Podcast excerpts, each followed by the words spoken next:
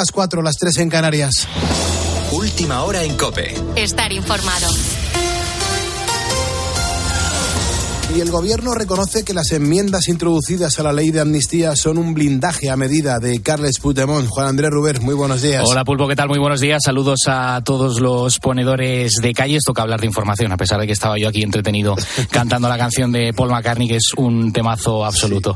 Pero bueno, toca ir con cosas eh, serias y, y a, a, ratos tristes, ¿no? Porque el gobierno pues está eh, dando por resuelta su futura norma tras su giro en materia de terrorismo, donde curiosamente ha encontrado diferentes categorías dependiendo de si atenta o no, por ejemplo, contra los derechos humanos. Ese es el marco mental que vende el Ejecutivo a esta hora y en la Moncloa admiten ese blindaje de Carles Puigdemont después de torpedear las, caus las causas del juez Manuel García Castellón. Vamos a repasar todos los detalles con Ricardo Rodríguez. La amnistía solo excluirá de su cobertura los delitos de terrorismo cuando de forma manifiesta y con intención directa hayan causado violaciones graves de derechos humanos. Con esa nueva redacción, Junts y Esquerra creen librar a líderes como Carles Puigdemont o Marta Rovira de la causa vinculada al proceso de Manuel García Castellón contra Tsunami. Dejaría de encajar la imputación del magistrado ante la muerte de un turista por un infarto durante el bloqueo del aeropuerto del Prat. También podría torpedear el procedimiento contra los CDR aunque se les interviniese sustancias susceptibles de convertirse en explosivos. Los cambios pertrechan además la aplicación de la ley con su entrada en vigor, los jueces deberán levantar de inmediato las medidas cautelares, dejar sin efecto las órdenes de busca y captura e ingreso en prisión y dar por finalizada la ejecución de todas las penas privativas de libertad, privativas de derechos y multa. Todo con un doble objetivo. Por un lado, impedir a los tribunales que retrasen la aplicación de la ley con recursos. Del otro, blindar la vuelta de Puigdemont o el concurso de Oriol Junqueras en las elecciones. El ministro del Interior, Fernando Grande Marlasca, se defiende y dice que actuaron por el interés del menor en las devoluciones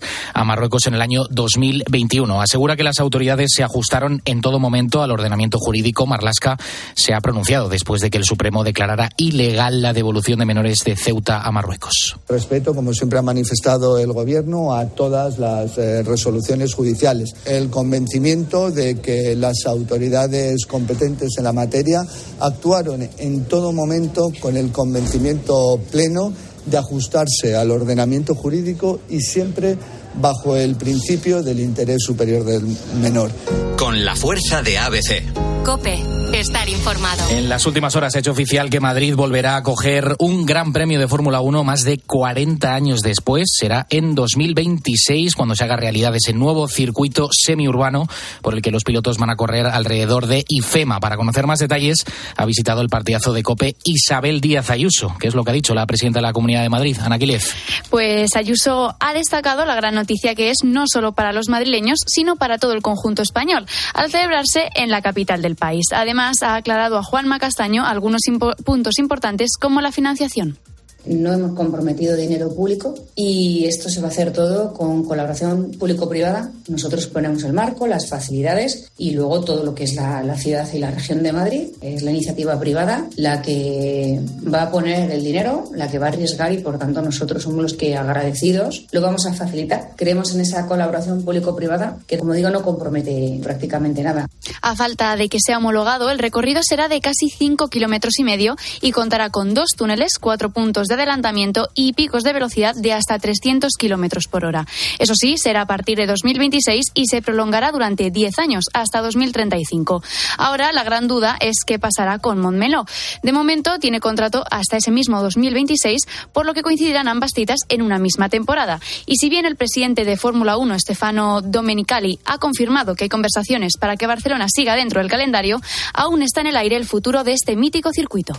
Gracias, Ana. Tienes más información en nuestra página web en cope.es, donde por cierto puedes volver a escuchar esa entrevista a Isabel Díaz Ayuso en el partidazo de Cope con Juanma Castaño, así como todos los detalles de ese nuevo futuro circuito que tendrá lugar en la ciudad de Madrid, de la capital de España. A partir de ahora cambiamos el buenas noches por el buenos días para seguir poniendo las calles aquí en la cadena Cope con Carlos Moreno el Pulpo. Cope, estar informado.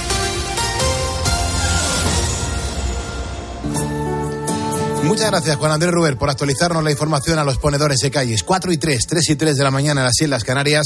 Mucha gente comenzando la jornada ahora, otra tanta que ya está pues eh, a puntito de acabar. En cualquier caso, habrá mucha gente que no concilia el sueño. Y ya sabes que en este programa, como le hacemos la cobra a la política, nos quedamos con historias humanas e historias positivas que son las que al menos nos alimentan el alma. Quiero montar la segunda calle positiva en el día de hoy. En las últimas horas es verdad que hemos podido conocer la historia de un niño pues que ha impresionado a todo el mundo. Era espectacular escuchar el testimonio de Carlos Herrera eh, hablándote de esta misma historia y la verdad que es absolutamente sobrecogedor, pero es que esto ha pasado tal y como se ha, se ha dado a conocer. Se trata de un niño francés de tan solo nueve años que ha vivido dos años solo en casa, sin luz, sin calefacción y sin sus padres. Primero su padre les abandonó a su madre y a él, y después su madre se marchó de casa dejándole solo. Esto ha sucedido en un pequeño pueblo de poco más de 2.000 habitantes al sur de Francia. Pero lejos de venirse abajo, este niño de nueve años empezó a buscarse la vida para salir adelante sin la ayuda de nadie. Estaba absolutamente solo durante todos los días estuvo pues alimentándose de latas, de bollos y de algún que otro tomate que cogía del huerto de unos vecinos. El pequeño venía a veces discretamente a coger tomates para comer con otra amiga. Le dijimos a la madre que no le dejara solo y nos dio a entender que no nos metiéramos donde no nos llaman. Así es como ha explicado la situación un vecino del pequeño a la televisión francesa. Pero claro, no todo queda ahí. Como el niño no tenía electricidad en casa, se tenía que lavar con agua fría y taparse con hasta tres edredones para dormir sin pasar frío. Los que le conocen aseguran que iba siempre limpio, pero lo más sorprendente de todo es que no faltaba a la escuela. Es más, sacaba buenas notas y este fue uno de los motivos por el que ni sus profesores ni sus compañeros se dieron cuenta de la situación que el pequeño estaba viviendo. Lo único que le resultaba algo raro era que siempre le veían solo. Contó a algún compañero de clase que comía solo, que cogía el bus solo, no salía, se quedaba en casa. Después de haber estado viviendo al límite durante dos años, los vecinos del niño han denunciado el caso a los servicios sociales y la madre ha sido condenada a 18 meses de prisión. Sorprendentemente, es menos tiempo del que, niño, del que el niño ha estado viviendo solo. Además, la justicia francesa ya ha dejado al pequeño con la familia de acogida y ha cubierto todas sus necesidades. En definitiva, esta es una de esas historias que nos encogen el corazón. Y nos encoge el corazón absolutamente a todos. Pero nuestra pero lo que hace es mostrarnos la capacidad de adaptación que tiene el ser humano y especialmente los niños. Carlos Moreno, El Pulpo. Poniendo las calles. Cope, estar informado y acompañado y escuchado, porque desde la una y media y hasta las seis de la mañana anda que no hacemos, anda que no hacemos cosas juntos. Beatriz Calderón, buenas noches. ¿Qué tal? Muy buenas noches. Bueno, muy buenos días ya, ¿no? Sí, porque ya son las cuatro y pico, es verdad, ya buenos días. Buenos días, buenos días. Hasta las cinco de la mañana, ¿qué tenemos que contar a los ponedores ahora? Pues vamos a seguir este miércoles 24 de enero con muchas historias. Por ejemplo, vamos a hablar con el catedrático en Historia Medieval, con José Luis Corral, que hoy nos cuenta la historia de Numancia. Esta localidad protagonizó en el siglo II Cristo un hecho histórico digno de mención. Hizo sudar la camiseta a los romanos como nunca. Enseguida vamos a abordar el tema. Es que siempre se habla de la Galia y se hicieron muy famosos con esto de Asteris y Obelix, pero aquí tuvimos nuestra Numancia. Hombre, claro. ¿eh? Que fue también la resistencia. Por favor. Bueno, tremenda historia. Y repasamos algunas de las noticias pues más llamativas que han llegado hasta nuestra eh, redacción. Enseguida te cuento. En cuanto a las temperaturas que nos esperan para las próximas horas, eh, Manu Pérez, ¿cómo estás? Muy buenos días. Pulpo, ¿cómo estás tú? Pues bien, bien un poquito tocado de voz, ya se, se me está apagando un poquito la voz, pero bueno, hay que aguantar hasta las 6 de la mañana, que hay muchas cosas que contar, ¿no? Yo confío en que vas a llegar, ¿eh, Pulpo? yo que confío, sí. yo confío. Y para las temperaturas, este miércoles 24 de enero se espera que sigan subiendo las temperaturas en la mayor parte del país. Y es que salvo por algunas nubes bajas en el suroeste de Galicia y esas nieblas de las que hablábamos ayer en Castilla y León, que continuarán para el día de hoy, el resto de España podrá disfrutar de un día soleado con temperaturas en ascenso. En Cataluña, la zona del Levante y Murcia, los termómetros variarán entre los 9 y los 25 grados. En las zonas interiores, las temperaturas matinales, ahora mismo de 4 a 6 grados, darán paso a temperaturas más cálidas de 14 a 17 grados durante el mediodía. E incluso en el norte, en la región del Cantábrico, se espera que el termómetro alcance los 20 grados en la tarde. Y las mínimas las vamos a tener en, Guadalaj- en Guadalajara y Teruel con 3 grados y las máximas las encontraremos en Sevilla y Murcia, pudiendo alcanzar los 24 o los 25 grados. Genial. Luego hay ponedores que nos dejan notas de voz en nuestro WhatsApp, en el 662-942-605. A mí me encanta escucharlos, me encanta incluso en tiempo real y respondiendo a los comentarios que van haciendo nuestra audiencia. La Pulpo, acá te habla Richard Moreno de la ciudad de Chuy, en Uruguay, Sudamérica. Los escucho siempre. Por acá ahora son las dos menos cuarto de la mañana y estoy muy atento al buen programa que haces todas las madrugadas. Un saludo grande de la distancia. ponedores. Os lo oigo todas las noches y estoy encantada. Hacéis muchísima compañía. Muchas gracias por acompañarnos y hacernos la vida más fácil. Gracias. Buenas noches, Pulpo y compañía. Soy Isabel, conductora de VTC. Pues mira, a estas horas mucho trabajo no hay, pero ahora ya están empezando a entrar solicitudes de recogida a partir de las 5 de la mañana y te entran 10, 15 solicitudes en el mismo momento porque no saben salir a diferentes horas. Tienen que salir todos al mismo momento. Pero bueno, muchas gracias por, por esos saludos que nos das a los que nos dedicamos al transporte por la noche. Y bueno, un poquito más yo ya llegando a casa. Estoy a 20 minutillos, ya hasta el miércoles por hoy ponedor. Hola Pulpo, acá te habla Richard Moreno de la ciudad de Chuy, en Uruguay, Sudamérica. Los escucho siempre. Por acá ahora son las dos menos cuarto de la mañana y estoy muy atento al buen programa que haces todas las madrugadas. Un saludo grande de la distancia. Muy bien, Richard. Muchísimas gracias por dejarnos este mensaje en el 662-942-605. Ten en cuenta que si me estás escuchando ahora es porque eres un ponedor. Y venga, que juntos vamos a por el miércoles. Son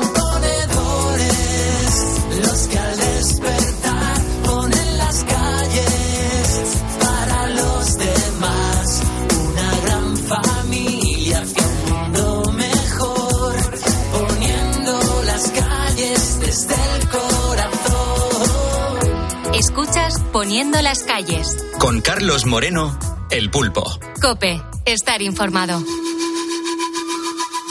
Enanitos Verdes, lamento boliviano. No te imaginas lo que sucedió en el mundo cuando publicaron esta canción. En Cadena 100 fueron absolutamente un número uno. Esta canción te va a gustar. 4 y 12, hora menos en Canarias. Soy como una roca, palabras no me tocan. Adentro hay un volcán Yo quiero estar tranquilo. Es mi situación, una desolación.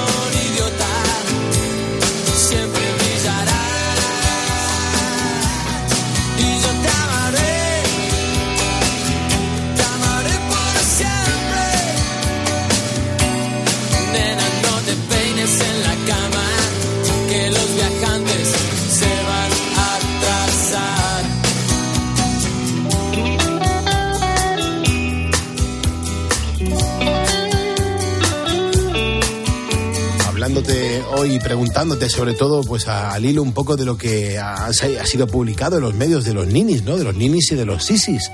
Y es que, bueno, pues ya hay gente que está trabajando y más de un millón de chavales están trabajando y, bueno, pues compartiendo los gastos del trabajillo que van sacando mientras estudian. Y te estamos preguntando a ti, ponedor, ¿a qué edad empezaste a trabajar? ¿En qué comenzaste a trabajar? ¿Hasta cuándo has estado trabajando si es que ya te has jubilado? Y vea, eh, cuidado que es que nos estamos acercando a los 600 mensajes. Increíble, un montón de participación. Y tenemos a Íñigo contándonos que él empezó a los 14 y lo hizo vendiendo helados y chuches en un chiringuito de verano. A los 16 ya era camarero en el mismo chiringuito y siempre compaginaba ese trabajo con los estudios. Bueno, eran otros tiempos. A mis 50 tengo que decir que nunca he estado en paro. También Guillermo, yo reconozco que he tenido suerte. Pasé directamente de terminar los estudios, dos carreras y el servicio militar a trabajar. Ahora estoy jubilado. Empecé con 26 años en un instituto. O tenemos a Alicia, dice a los 16 en una mercería. Después trabajé en un bar y después ya me casé, tuve hijos y he trabajado eh, en casa. Eh, San Francisco, dice, con 14 pulpo, trabajaba en verano, las vacaciones escolares, a los 16 ya todo el año y hoy en día sigo trabajando en el sector servicios. Me quedan 16 para jubilarme. Está harto de trabajar, nos dice Sen. Dice, yo llevo, llevo muchísimos años. También José María, que empezó a trabajar a los 14 con contrato. Y luego ha sido un sub y baja mi vida laboral. Tú imagínate, hay gente eh, que tiene, bueno, pues peor, peor contrato, peor suerte eh, al principio y luego le va muy bien. Y hay gente que al revés, que con 14, 15 años estaba muy bien colocado y luego ha sido un poco, bueno, pues eh, extraña, ¿no? Su carrera. Eh, Maggi nos ha escrito también, dice, oye Pulpo, ¿no te das cuenta que en nuestra juventud no existía el Lini? Porque si no querías estudiar, tu padre te ponía a trabajar. Y el sueldo además además, cuando éramos pequeñitos había que entregarlo en casa. Dice, yo empecé siendo botones en un hotel a los 14 años. Em, lo recuerdo muy bien. Dice, tenía trabajo, iba al fútbol, luego tuve novietas, bueno, todo era maravilloso. Nuestros padres no daban un poco del sueldo, más las propinas que me sacaba, pues siempre tenía algo en el bolsillo. Mensajes que los ponedores nos están dejando en facebook.com barra poniendo las calles. Si te apetece seguirnos lo puedes hacer. Además, nos ayudarías a seguir creciendo y te mencionaremos en cuanto veamos que nos has seguido. Eh, son las 4.17, ahora menos en Canarias. Hay ponedores que nos mandan notas de voz al hilo de lo que estamos hablando, de cuándo empezaste a trabajar. Buenas noches, Pulpo. Yo empecé a trabajar con 16 años y ahora me dedico al tema de transporte, de paquetería. Venga, un saludo, soy ponedor. Muchas gracias. Fíjate, paquetería, el transporte, mm, muy vinculado a, siempre a ese sector, ¿verdad? Sí, tenemos a mucho camionero, mucho transportista que, son grandes ponedores. qué maravilla. Y una nota más que tenemos por ahí. Buenas noches, ponedores. Eh, soy José Julián de Ciudad Real. Eh, yo empecé con, con 15 años eh, recogiendo y limpiando mesas de terraza, de 2 a 2 de la mañana, cobrando 2.500 pesetas. Era dos tiempos. Y hasta hoy tengo 41, no, gracias a Dios, nunca he dejado de trabajar. He trabajado de camarero, he trabajado de montador de pladur, he trabajado repartiendo con DHL, he trabajado 15 años como grúa de asistencia carretera y ahora llevo mis tres, casi cuatro últimos años por un trailer haciendo internacional, con un primo mío, que es mi jefe. Gracias, ponedores. Pues fíjate, eh, es que no nos inventamos nada, o sea, lo estás escuchando tú, ponedor. Eh, es que hay mucha gente que, que, empezó pues haciendo cosas para sacarse un dinero extra y otros pues que a la vez tenían que compaginar, eh, poder ganar algo de dinero para poderse pagar estudios claro. o, a lo mejor la entrada de una casa. Sí, sí, pues no todos los padres te podían pagar. ¿Eh? el dinero de, la universidad, por ejemplo, hasta para hacer fotocopias. Hay gente que decía, pues yo me he tenido que poner a trabajar para, para poder eh, pagar esos gastos. Sí, bueno, pues ahora vemos que también hay jóvenes que, que están en lo mismo. desde luego que sí. Pues venga, 4.18, 3.18 en Canarias.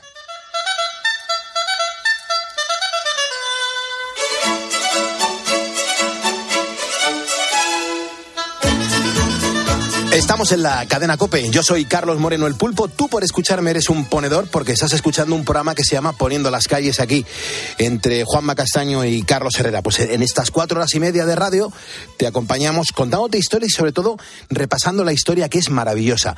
Yo creo que todos conocemos la historia de la pequeña aldea Gala, en la que viven Asterix y Obelix, un reducto que sobrevive a los romanos y que me recuerda pues al tema que vamos a tratar hoy en nuestro espacio de historia nos tenemos que situar en Soria, en Numancia, en el siglo II antes de Cristo. Los romanos, hay que decir que tenían un objetivo complicado, que era asediar este enclave que se resistía a todos los cónsules que intentaban atravesar sus murallas. En el año 134 antes de Cristo consiguió Escipión Emiliano.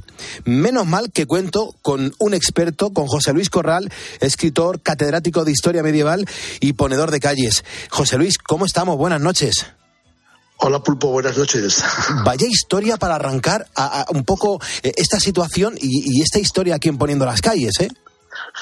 Bueno, pues es una historia eh, extraordinaria que mucha gente conoce, evidentemente, en España, porque se ha estudiado, incluso se ha citado desde el instituto, desde los colegios, pero no ha tenido la importancia que debería haber tenido en cuanto a impacto, sobre todo en medios de comunicación, películas, fíjate, no se ha hecho ninguna película sobre, sobre Numancia, ¿no? Sí que se han hecho algunas novelas, yo mismo escribí una novela en el año 2003 sobre Numancia, se llama así, pero no ha tenido el impacto mediático, como digo, que debería haber tenido, porque es un episodio absolutamente cinematográfico y uno de los más importantes de la protohistoria de la península ibérica. Pero de ahí a decir que, que ¿por qué tendríamos que conocer la historia de Numancia? ¿Tiene tanta potencia la historia? Tiene muchísima potencia. Fíjate, no solamente estamos en el siglo II antes de Cristo, en esa época en la cual los romanos están conquistando eh, lo que llamarán la provincia de Hispania, la península ibérica, sino que es un momento en el cual se están definiendo muchos rasgos de lo que de forma mítica significará la idiosincrasia, una palabra que no me gusta mucho, pero en fin, hay que emplearla de lo hispano, más tarde de lo español, la resistencia, eh, esa especie de, de, enfrentarse al fatum, al destino, todo eso que está en el imaginario colectivo de los españoles durante muchos siglos, nace precisamente en Numancia. Claro, ¿y dónde está? ¿Quiénes vivían allí? ¿Por qué se hizo famosa esa ciudad? Porque claro, tienes que ponernos en contexto, estoy flipando con la historia. bueno, estamos en ese siglo segundo antes de Cristo, estamos entre el año 154 y 133 antes de Cristo, y en sus 20-21 años la República Romana, todavía no existía el Imperio Romano, era una república imperialista, pero la república al fin y al cabo estaba intentando conquistar Hispania.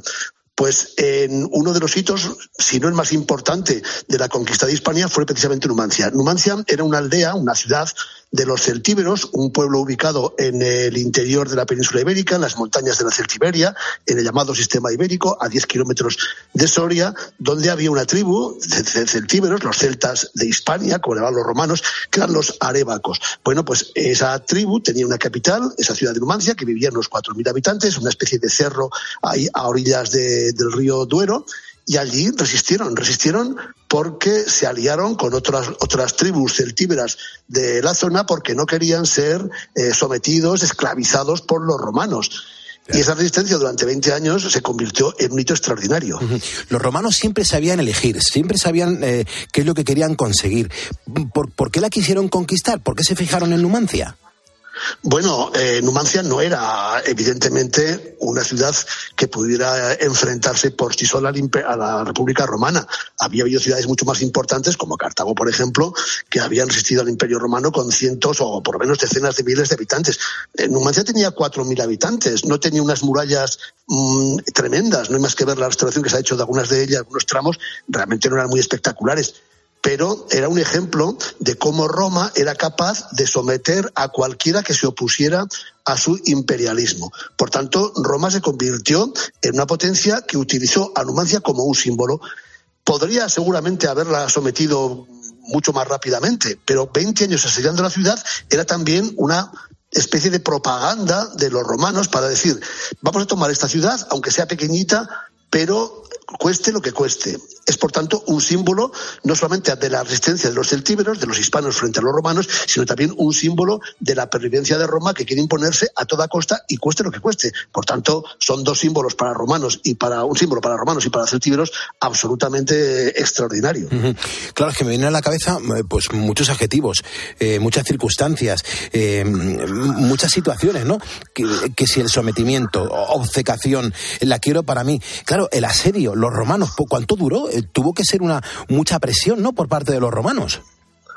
Bueno, eh, la, la guerra, la Segunda Guerra Celtibérica comenzó en el año 154 porque una ciudad más grande, más poderosa todavía si cabe que Numancia, que se llamaba Segeda. Segeda está ubicada muy cerquita de Calatayud, a unos 100 kilómetros más o menos de Numancia. Esta ciudad de Segeda había sido eh, sometida por los romanos y los romanos habían firmado un pacto con los egedenses, que también eran celtíberos, para que no construyeran nuevas, nuevas murallas. Pero Segeda construyó murallas y en consecuencia los romanos pensaron que era un casus belli, un caso de guerra, le declararon la guerra. Acudieron los romanos a someter a Segeda, los de Segeda abandonaron la ciudad y se refugiaron en Numancia. Los numantinos acogieron a sus primos hermanos, que eran los velos, una- otra tribu, los celtíberos, junto con los arebacos, y así comenzó, comenzó la guerra de Numancia, que duró 20 años nada menos. Es tremendo. Eh, ¿Sabemos, José Luis, si es cierto que en Roma se cambió el calendario precisamente por Numancia o no tiene nada que ver? Bueno, hay muchas eh, eh, cuestiones al respecto, ¿no? Pero sí que tiene mucho que ver porque los cónsules, que se elegían cada año y que dirigían las operaciones militares, había dos cónsules, se elegían el, en torno a los idus de marzo, es decir, en torno al 15 de marzo, a mediados de marzo, que es cuando comenzaba lo que llamaríamos el año político. Y lo que ocurrió es que para poner en marcha esa campaña del año 154 contra Segeda y contra Numancia, los romanos adelantaron al 1 de enero la fecha de nombramiento de los cónsules. Y desde entonces, el 1 de enero, se considera el inicio de- del año. Ya digo, hay mucha controversia, pero efectivamente los cónsules fueron elegidos dos meses y medio antes de lo habitual para que esos cónsules llegaran a tiempo a la guerra contra Segeda y después contra Numancia. En consecuencia, sí que podemos decir que se cambió el calendario de alguna manera por esta guerra segedense-numantina. ¿Se puede decir que es una triste historia? Es una historia eh, triste, ha pasado a, la historia eh, con mayúscula como un elemento muy épico, pero es muy triste porque fíjate, el asedio de, de Numancia por los romanos supuso la muerte de muchísimos legionarios romanos. Eh, al menos dos legiones a lo largo de esos 20 años, que son 10.000, 15.000 hombres, murieron en el asedio, en el cerco, en las batallas, pero también murieron muchos miles de celtíberos. Hubo tropelías de todo tipo. La ciudad acabó con actos de canibalismo, porque después del asedio o durante el asedio no tenían reservas de alimentos, de nada los numantinos y se comieron a los cadáveres de sus propios eh, parientes. Por tanto, evidentemente, pues, es un episodio muy triste, muy triste de la historia de España. Desde luego. Y claro, eh, sabemos que queda mm, hoy en día de, Numancia, que, se puede ver, cómo se vive. La gente sabe eh, que está en un sitio tan histórico. Bueno, mm, afortunadamente en los últimos años se ha hecho eh, mucho trabajo y se sigue haciendo. Ten en cuenta que Numancia es una ciudad que tiene unas 900 casas, por tanto unos 4.000 habitantes deberían vivir entonces, de las cuales está excavada aproximadamente una cuarta parte. ¿eh? Faltan tres cuartas partes por excavar. Ya desde principios del siglo XX se hicieron excavaciones, se descubrió que Numancia estaba ahí, en el cerro de Garray, en esta localidad a 10 kilómetros de Soria, porque durante algún tiempo se supuso que estaba en Zamora. Fíjate que Numancia había sido Zamora. No, no estaba en Zamora, estaba eh, en Soria. Está bien indicado, hay un pequeño centro de interpretación con vídeos y demás. El Museo Numantino de Soria recoge buena parte de los materiales, también hay materiales de Soria en el Museo Arqueológico Nacional de Madrid, pero yo creo que haría falta un impulso por parte de las administraciones nacionales, autonómicas, eh, más importante porque solamente la palabra Numancia por sí mismo es una marca histórica extraordinaria. Habría que hacer muchas más cosas, pero sí, la gente conoce Numancia, poco a poco va conociendo más, y ya digo, aunque haría falta ese esfuerzo por hacer de nuestro patrimonio también, también una manera, una forma de crear economía, además evidentemente de crear patrimonio y cultura. Fíjate, yo, yo me estoy preguntando, eh, José Luis, más que nada, ¿por, por qué no se han hecho más películas de cine con una historia tan apasionante como la de Imagínate esas plataformas ahora de televisión de pago que sacan unos presupuestos increíbles. Aquí hay mucha historia que contar y también a muchas personas a las que nos tienen que educar de cómo sucedió todo aquello. Pues sí, mm, es bastante extraño que no se haya hecho nada sobre Numancia a este respecto.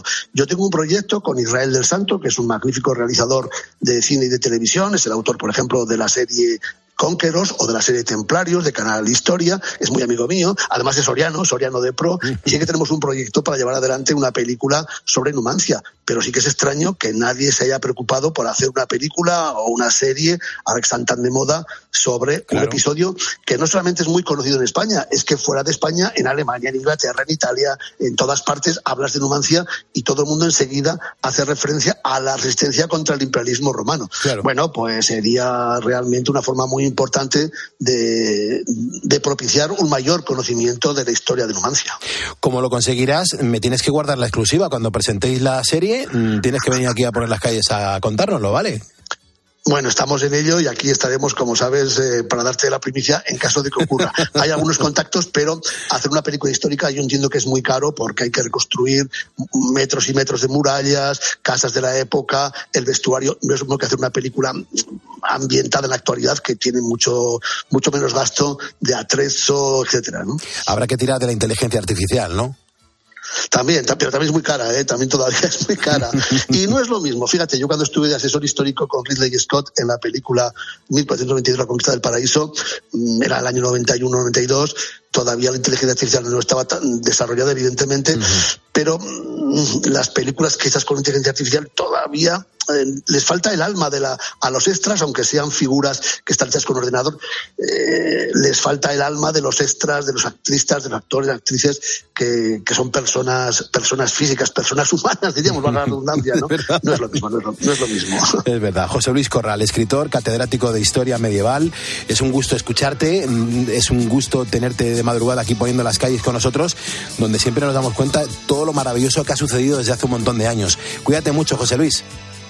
Igualmente, un abrazo para todos y hasta la semana que viene. Hasta la semana que viene. Seguimos poniendo calles, seguimos acompañando a la gente, seguimos haciendo radio, pues una radio real.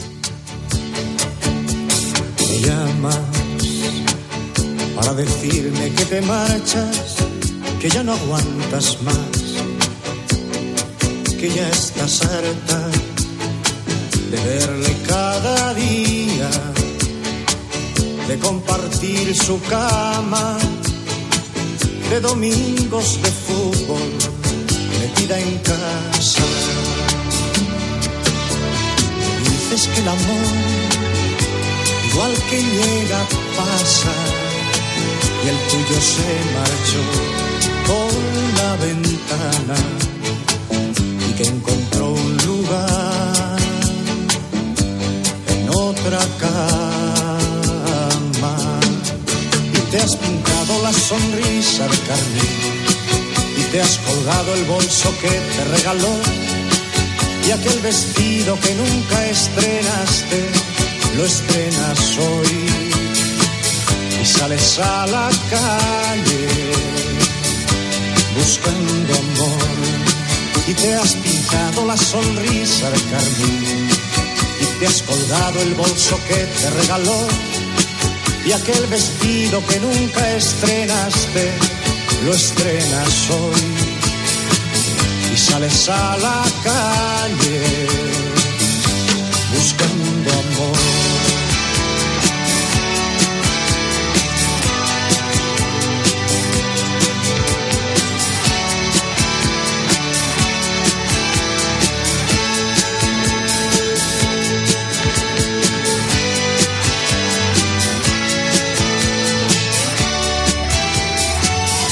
Julián, que está en la carretera, dice, Pulpo, yo comencé a conducir cuando tenía 21 años y no me he bajado del camión. Mi padre comenzó a conducir cuando tenía 20 años y se jubiló con 63. Esto es un no parar de gente que comenzó a trabajar muy temprano también, ¿eh, Bea? Muy pronto. José Antonio, por ejemplo, a los 16. Él trabajaba, dice, mientras que estudiaba en el instituto y hacía las prácticas en un taller de carpintería metálica. Y cuando no, pues con mis padres en el campo. Ahora con 48 años, llevo 27 trabajando en la multinacional en la comarca del Mármol, en Almería. Y también nos ha escrito Carlos eh, Grueiro, dice, yo llevo ayudando en el negocio familiar desde los 15 porque es que era muy mal estudiante. Y trabajaba también los veranos de brigadista contra incendios en una brigada helitransportada. Y ahora trabajo por todo el mundo pues haciendo puesta en marcha de molinos eólicos. Os escribo desde Suecia.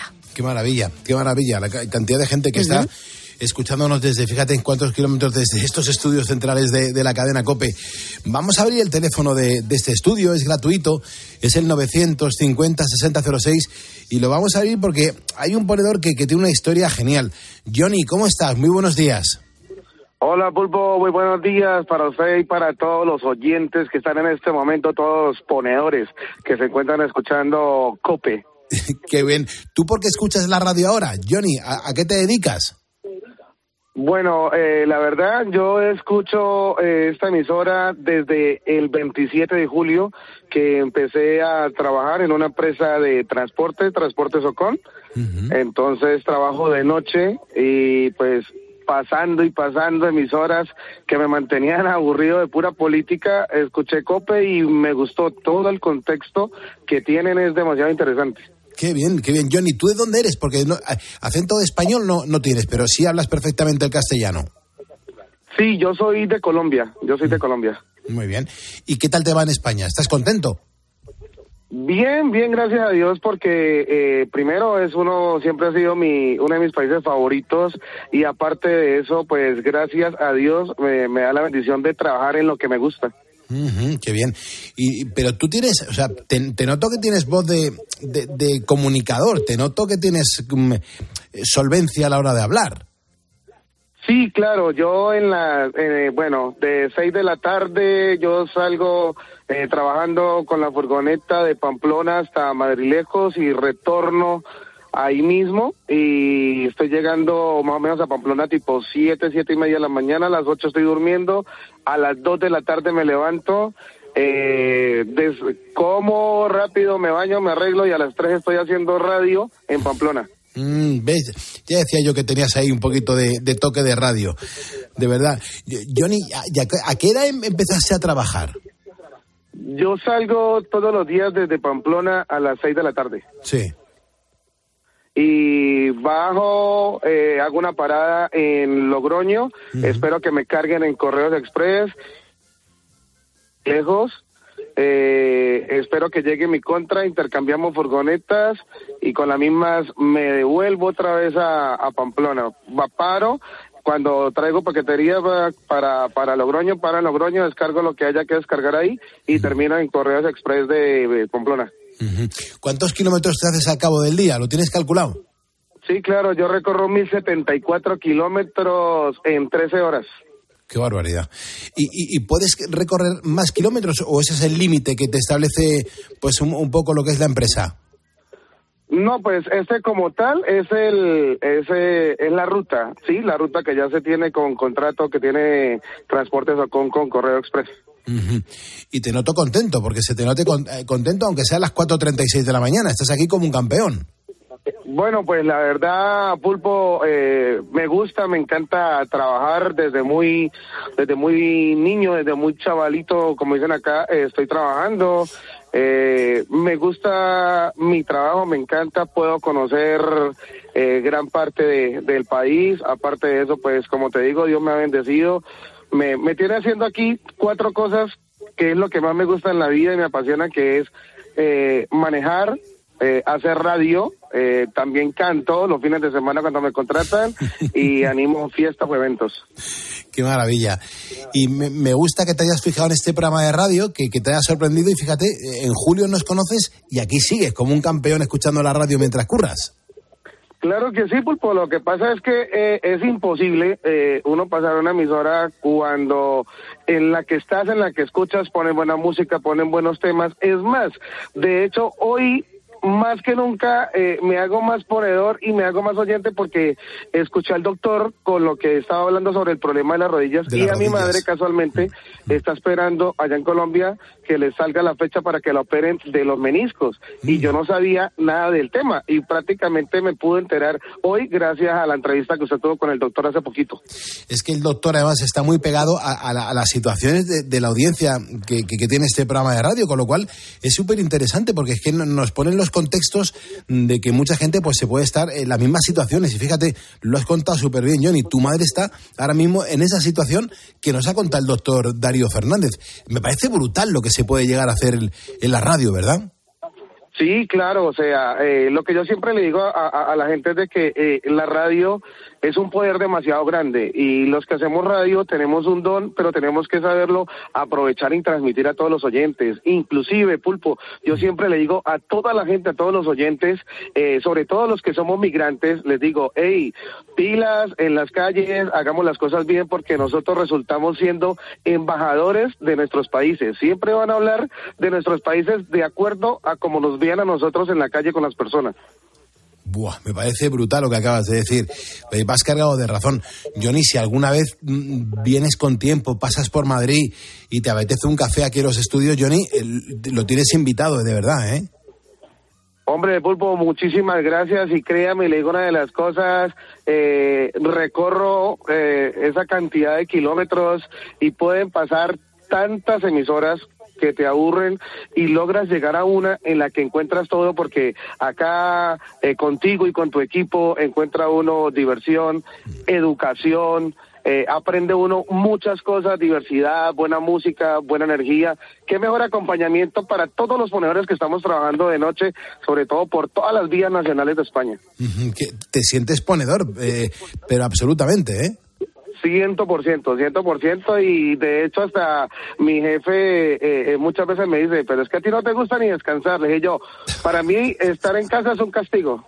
Me gusta estar saliendo, produciendo, ayudando. Qué gozada, Johnny. Qué gozada, Johnny. Pues que te vaya muy bien. Eh, tienes aquí una panda de amigos para cuando te apetezca. Nos coordinamos y te vienes aquí a la radio a tomar un café con todo el equipo. ¿Te parece?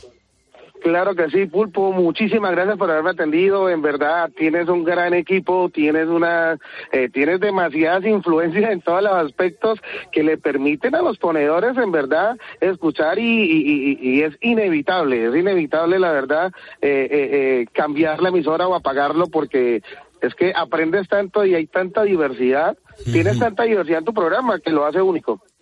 Cuatro horas y media. Tenemos que pensar en, contar muchas cosas porque son muchos minutos de radio, Johnny. Tú eso lo sabes, ¿verdad? Claro que sí, claro que sí, Pulpo. De igual manera, eh, te repito, muchísimas gracias a todos los ponedores. Un gran saludo y que Diosito los bendiga y a todos los guerreros de la carretera, que Diosito me los cuide. Qué bueno, qué bueno. Cuídate, hermano, que vaya muy bien. Buena ruta. Vale, Pulpo, muchas gracias. Hasta luego. Hasta luego, 4.40 de la mañana, 3.40 de la mañana en Canarias. Es la ventaja de este programa de radio que se hace en directo, que abrimos los teléfonos y aparece gente tan maravillosa como Johnny. Johnny es uno más de los que estáis cada día con los camiones, con los transportes, con las furgonetas, en los talleres, eh, en los carretilleros, eh, la gente que está colocando ahora mismo las estanterías, los, botes de conserva y los bricks de leche, es lo que me imagino de lo que estará haciendo mucha gente escuchándonos desde un auricular. La radio es maravillosa, nunca te separes de la radio porque te va a dar mucho más de lo que te va a quitar. Claro, hay mucha gente que sé que en este momento me está escuchando porque no concilia el sueño porque no es capaz de meterse en la cama y dormir. Ahí está pasando algo. Pues déjame compartir contigo lo que a mí me ha cambiado la vida. Es decir, lo que yo tomo te lo voy a, te lo voy a recomendar a ti para que duermas, para que descanses. Y estarás diciendo, pero pulpo, si me duermo, te voy a dejar de escuchar. Digo, ya lo sé, pero es que honradamente casi prefiero que duermas y que descanses, porque nuestra salud está en juego. Es verdad que yo duermo a diferentes horas, tengo que dormir en unos tramos muy extraños, pero lo mejor de todo es que cuando me meto en la cama duermo y antes no me pasaba. Desde que descubrí el laboratorio español Ahora Health, que son los que han creado el kit de los ponedores, mi vida ha cambiado, mi vida de descanso ha cambiado, porque consigo un sueño reparador. Yo antes tomaba pastillas como tú, de esas químicas que te levantabas absolutamente empanado, entocinado, y, y luego estaba zombie durante tres o cuatro horas. Con esto no, porque es que esto es natural. Es que esto es natural. Son dos pastillas que te regulan el día cuando te levantas. Y tienes otra pastilla que es el hora noche que te lo tomas antes de acostarte. 20, yo me lo tomo 20 minutos antes. Y joder, es que a los 22 minutos ya he caído. Hay veces que mi mujer está despierta y, y tarda en dormirse. Y yo es que caigo de inmediato, como, como- vamos, como, como un sofá, de golpe. Bueno, pues yo te recomiendo que investigues, que te hagas con el pack de los ponedores. Mm, Ahora día, ahora noche, te puedes acercar a una farmacia, te lo, te lo van a entregar. Si no lo tienen al momento, lo van a pedir y te lo van a conseguir. Y si no, pues lo que puedes hacer es lo que hace la inmensa mayoría, meterte en la página web ahoralife.com, ahoralife.com, mm, escribe ahora sin H y ahí va a ser donde conozcas, pues bueno, pues todos los productos y toda la gama de, de salud para y bienestar que ahora Health pone a tu disposición. Si no te da tiempo a apuntar, pones en Google lo que toma el pulpo para dormir y automáticamente te lleva a conseguir el kit de los ponedores. Y oye, empieza ya a descansar, por favor. ¿Y tú qué piensas? Escríbenos en Twitter en arroba cope y en facebook.com barra cope. En tiempos de cambio no solo importa saber lo que pasa a tu alrededor. ¿Cuántas personas crees que mueren en España al año porque se infectan de una bacteria y los tratamientos no funcionan? Lo que se llama la resistencia bacteriana. Sino también cómo te afecta. ¿Cómo te afecta? ¿Qué es una superbacteria? Bueno, se llama así. Esas bacterias que han desarrollado una resistencia a un gran abanico de antibióticos. Posiblemente no a todos, pero a muchos de los que se tratan. De lunes a viernes de 4 a 7, Pilar Cisneros y Fernando de Aro te ofrecen todas las claves en la tarde de Cope. Vea, tú eres muy de Lenny Kravitz. Yo siempre que he puesto aquí Lenny Kravitz, siempre has dicho, hoy que cómo me gusta, ¿eh? Me gusta muchísimo eh, Lenny Kravitz y además es eh, la típica persona a lo Jennifer López, ¿no? Parece mucho más joven de lo que realmente Sí, es, verdad, porque verdad. creo que está a puntito de cumplir De los los, 200, 60, sí, ¿no? de los 200. No sé, un montón de años. Sí, sí, es súper mayor, pero el tío además siempre ha dado mu- mucho feeling. En los 90 se lo comió Buah. absolutamente todo, ¿eh? Era, es un bombazo.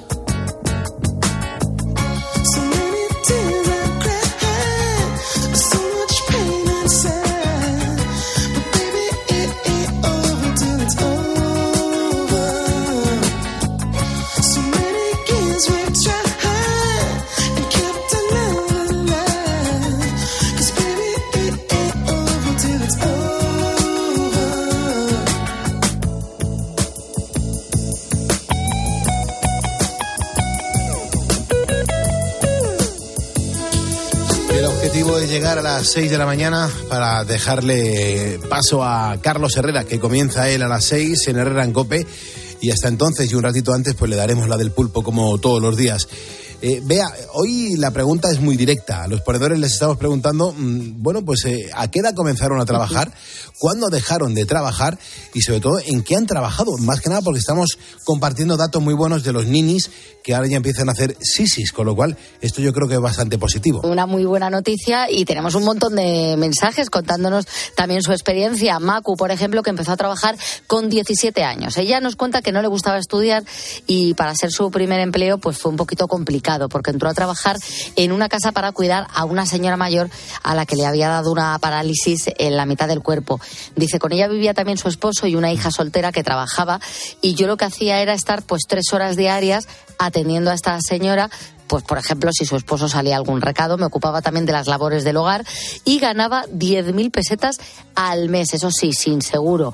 Al fallecer la señora me quedé sin trabajo, pero nunca me ha faltado y he ido poco a poco pues superándome y encontrando nuevos oficios. También Cruz Fidalgo, que cuenta que empezó a trabajar a los 23 cuando acabó la carrera y hasta los 65 que le jubilaron sin parar. Eh, Cruz eh, fue médico. Eh, Evaristo, yo empecé a los 13 años y con 14 ya cotizaba. Y hasta ahora que estoy jubilado sigo ayudando a mi hija, que tiene un taller de cromados y con 78 años pues voy, a, voy al taller a supervisar. Dice, no me arrepiento de haber trabajado mucho. Hay gente que no sabe estar quieta. Es. Hay gente a la que le jubilan y mira, tiene a, a la hija que es eh, empresaria y él va. A, a- a echar un, un cable, ¿verdad? Con, con 78 años porque le apetece sentirse útil.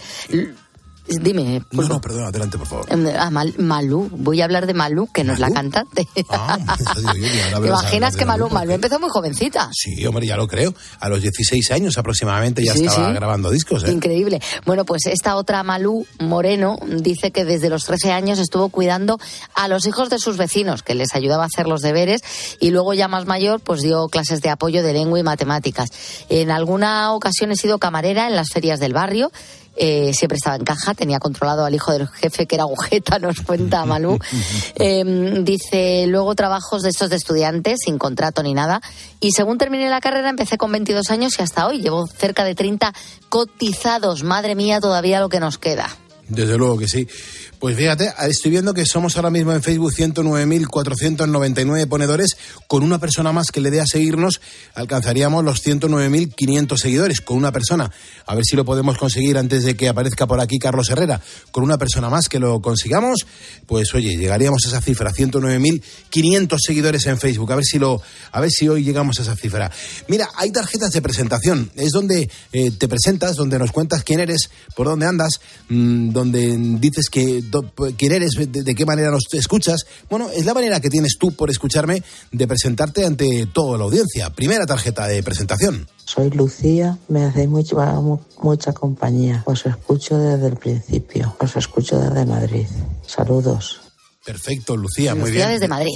Lucía desde Madrid nos da un dato así mínimo desde cuando nos escucha, pero se ha presentado muy bien. Ya sabemos que contamos con Lucía. Venga, ahora te toca a ti, vea. Pues vamos con la tarjeta número 2. Buenos días, Pulpo. Desde La Mancha. Soy Irene, veterinaria de Matadero. Me alegras todas las mañanas al entrar a trabajar. Un saludo. Un matadero, ¿eh? veterinaria. Sí, sí, sí, es, es que es impresionante. ¿Cuántas actividades hay por parte de los ponedores mientras es- escuchan este programa? Y que se hacen tan temprano, porque uno dice, yo soy veterinario y nunca te imaginas que esté entrando hasta ahora en su puesto de trabajo. Pues sí, claro, es que ellos también tienen sus guardias, sus urgencias y tienen que estar. Esto es increíble, es el escaparate de la gente. Así es la gente que escucha este programa de radio. Vamos a por la tercera. Soy ponedor también, eh, sobre las cuatro y media soy ponedor, más o menos. eh. Antes no lo siento. Eh, y nada, soy Javier Luque de aquí de... De aquí de... Javier, no nos has dicho de dónde, Javier. Se nos ha ¿Qué cortado ha pasado, la Javier? No nos has dicho lo más importante. ¿De dónde Pues nada, eres? ya le toca mandar de nuevo la tarjeta de presentación. Claro, Javier, venga, eh, el teléfono, ya sabes, 662-942-605. Y la cuarta vez, hazte tú Sí, con tenemos ella. una más. Hay una tarjeta de presentación número 4. Buenos días, soy Rosa y os llamo desde Valencia. Soy una kiosquera. Una kiosquera. es Desde que Valencia. Es brutal, es que es brutal. O sea, brutal. O sea, Que de mujeres hoy, es ¿eh? que de mujeres, es increíble, increíble, increíble. Qué orgullo de audiencia, ¿eh, Bea? Siempre lo hemos comentado fuera de antena, ¿verdad? La audiencia que tenemos, lo orgulloso y los que queremos a esta gente, ¿verdad? Y que mientras que están en sus labores, escuchan poniendo las calles y encima participan en el programa. Es que la verdad son la bomba. Es maravilloso. Bueno, pues ahora a las 4.52 tengo que confirmar una noticia. Y es que están pasando cositas, Bea. Pasan cositas. Hoy voy a hablarte de un tema. Bueno, voy a hablarte si puedo. eh, eh, aquí hay un nombre.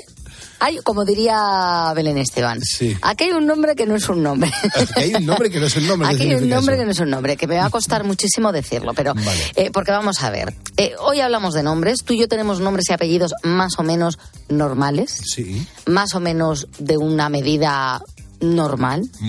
Carlos Moreno Arribas, ¿no? Correcto, es Arribas. sí, sí, Beatriz Calderón Alonso. Pocas bien. sílabas, ni muy cortos, ni muy largos. Nada. Pero claro, por eso no somos noticia. ¿Tú sabes cuántas letras tiene el apellido más largo de España? Uf, no tengo ni idea. A lo mejor cuatro o cinco. No, letras. claro, más. Diez, diez letras. Sílabas puede que cuatro, pero ya, ya. letras, diez. Diez. Pero diez tiene el tuyo prácticamente. Sí, claro, por Alguno eso. tuyo, no, no, los tuyos son más cortos. míos tampoco, míos tampoco, yo tampoco. Muy bueno, pues no. No, diez ya es un apellido importante, pero no es diez. El que tiene más letras de España es un apellido que tiene 22. 22 letras, Sí. un apellido. Y es vasco. Ah, claro, claro, claro, claro, es vasco, es verdad. Que son interminables. Oye, una cosa, eh, esta semana pasada estuve viendo la Supercopa. Sí. Eh, y yo siempre al portero del Real Madrid, uno de los porteros, le llamo Kepa porque soy incapaz de decir su apellido y es el que aparece en la camiseta. ¿Tú sabes cuál es? Es que es de un nombre súper largo y se carga ricos, ¿verdad? Ah, eh, o sea, no soy capaz de decirlo. Y entonces digo, pues Kepa. Pero me he dado cuenta de que él en la camiseta lleva su apellido, no lleva Kepa, Ajá. que es el nombre. eh, Le habrán puesto el tamaño de la letra más pequeñito para Hombre, que pues sí, es un tamaño que es como es como te hacen como un pin. claro, es como te hacen los estudios para ver si ves o no de cerca, Claro, pues así, esa es la letra. Como en la ¿no? Ese es el carácter que han elegido. El carácter 2, ¿no? El tamaño de la letra 2. que han elegido para ponerle el apellido a Kepa en la camiseta. Que también tengo que decir, Kepa, si nos estás escuchando, jolín, llamándote Kepa, eh, cortito y al pie, eh, y él dijo, no, no, que pongan mi apellido.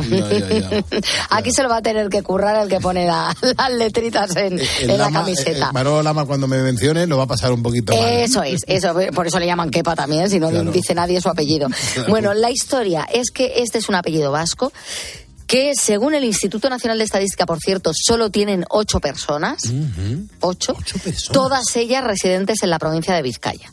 Y voy a intentar decirlo bien, pero no prometo nada. Lo voy a separar por sílabas, como Ya los ves. niños, ¿vale? Venga. Garroguerricaeche, Barría. ¿Eh? Bájate la letra de. Espera. Claro, sepáratelo. Garro. Garroguerricaeche, Barría. Vale. ¿Y, y el barría por qué no lo pegas a leche? Garro. Porque es que si no me lío. Es complicado, ¿eh? Voy a probar del tirón. Eh, ahora lo tengo sin, sin partir. Vale. Garrogueti... Nada, sin partir es imposible. Garroguerrica Echevarría. Garroguerrica Echevarría. Ahora sí. Y si lo dices tres o cuatro veces más, te sale del tirón y sin mirar. Garroguerrica Echevarría. ¿Ves? Muy bien, vea, muy bien. Ahora para atrás. Ahora, des- desde ¿Te el imaginas? hacia atrás. Barria Eche Cae Riger Roga. Oye, tengo una amiga que es vasca, se llama Siorcha. Y también me costaba mucho su apellido al principio, pero luego ya cuando coges confianza, Sí. Guerricagaivitia. Guerricagaivitia. Pero luego ya se hace más fácil. Ya, ya, ya. Pero al principio, es que. Al principio es complicado. Son apellidos que, que suenan además muy contundentes. Sí, totalmente, totalmente. Es eh, un apellido, pues que eh, pocas bromas con este apellido. ¿Tú te imaginas que te llamando... puedes hacer un esguince en la lengua. Total. ¿Tú te, te imaginas eh, llamando a un restaurante y dando el apellido? Esa conversación, esto seguro que se le ha ocurrido al grupo Risa hacer algún tipo de broma de este Seguro, tipo. seguro. Bueno, eh, estos apellidos tienen su aquel. De hecho, el tema dio hasta para una de las películas españolas más taquilleras. Pero ojo, que Paseo a la vez tenía sus ocho apellidos vascos, como tiene que ser, ¿no? Hombre, qué mínimo que ocho. 16 tenía mi abuelo. Anchón también tiene muchos. Y muy largos, con Y muy cas, largos, muchas. con ¿Cuáles son, pues? Gabilondo, Urdangarín, Zubizarreta Arguiñano. Cuatro. Y Artiburu Erenchun. Seis. Otegui. Muñoz. Y Clemente. Clemente no es vasco, ¿eh? ¿Quién es vasco? Clemente dice. Qué bueno.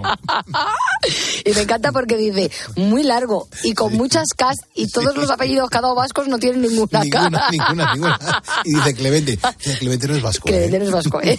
Y Qué ya no, y bueno. se lleva un disgusto. Qué bueno, por Bueno. favor. Bueno, todos estos que decía el actor Dani Rovira son mucho más fáciles que el apellido más largo de España. Imagínate para escribirlo, por ejemplo, cada vez que rellenas un formulario. No entra. No te ponen nunca tantos cuadritos Claro, para claro, poder poner tu apellido.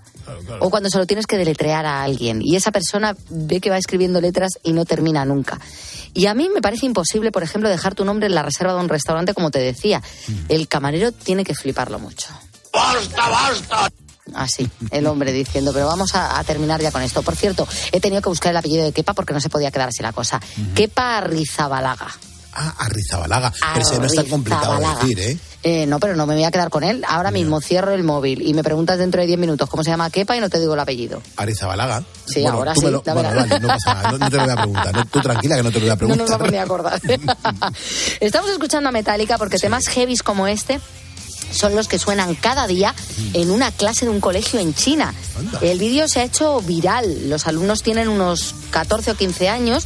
Eh, van todos con su mismo chandal rojo, están sentados de- en filas de dos en dos. Y en cuanto comienza a sonar la música, eh, los niños tienen permitido desmelenarse, ¿no? Bailar, realizar ejercicios al ritmo de la canción. Bueno, es una idea que han tenido en este colegio porque dicen que se brinda de este modo, después de, un- de- de una hora de tensión, ¿no? Dando, por ejemplo, matemáticas, se pone tres minutitos de heavy metal y los alumnos tienen un respiro y pueden estirar, ejercitarse, liberar toda la energía contenida cuando estás en clase. Se me acaba de ocurrir una idea. Nosotros tenemos que hacer algo parecido. Desde luego que sí. Pues mira, los pasillos, cuando suena una canción, si quieren, nos damos golpes, gritamos y, y subimos la. Y la- bailamos. o, nos, o nos vamos a Rock FM y lo bailamos. Qué bueno, por favor, qué bueno. Bueno, pues vamos a seguir poniendo calles. Eh, hay que seguir contando cosas. Ya sabes que estamos buscando una persona que necesitamos para ver si alcanzamos esos 109.500 seguidores. Estamos ahora mismo en 109.499. Digo yo que una persona será generosa y nos echará un cable, porque es que yo soy en esto muy, muy pesado, porque realmente este es nuestro escaparate. O sea, eh, nuestro escaparate eres tú, mm, diciendo en tu Facebook que nos escuchas, y ahí es donde nos tienes que echar un cable. Necesito una persona, 109.499 ahora, a ver si a la vuelta del informativo que nos tiene que actualizar Juan Andrés Ruber, pues somos capaces de haber alcanzado esa cifra. Una sola persona necesito. Si acabas de, si acabas de incorporarte a este programa, no te vayas muy lejos porque enseguida vamos a hablar de música y salud, en concreto la salud de los neonatos. Vamos a contar cosas muy bonitas. Gracias por escuchar la radio y muchas más gracias por estar aquí en COPE.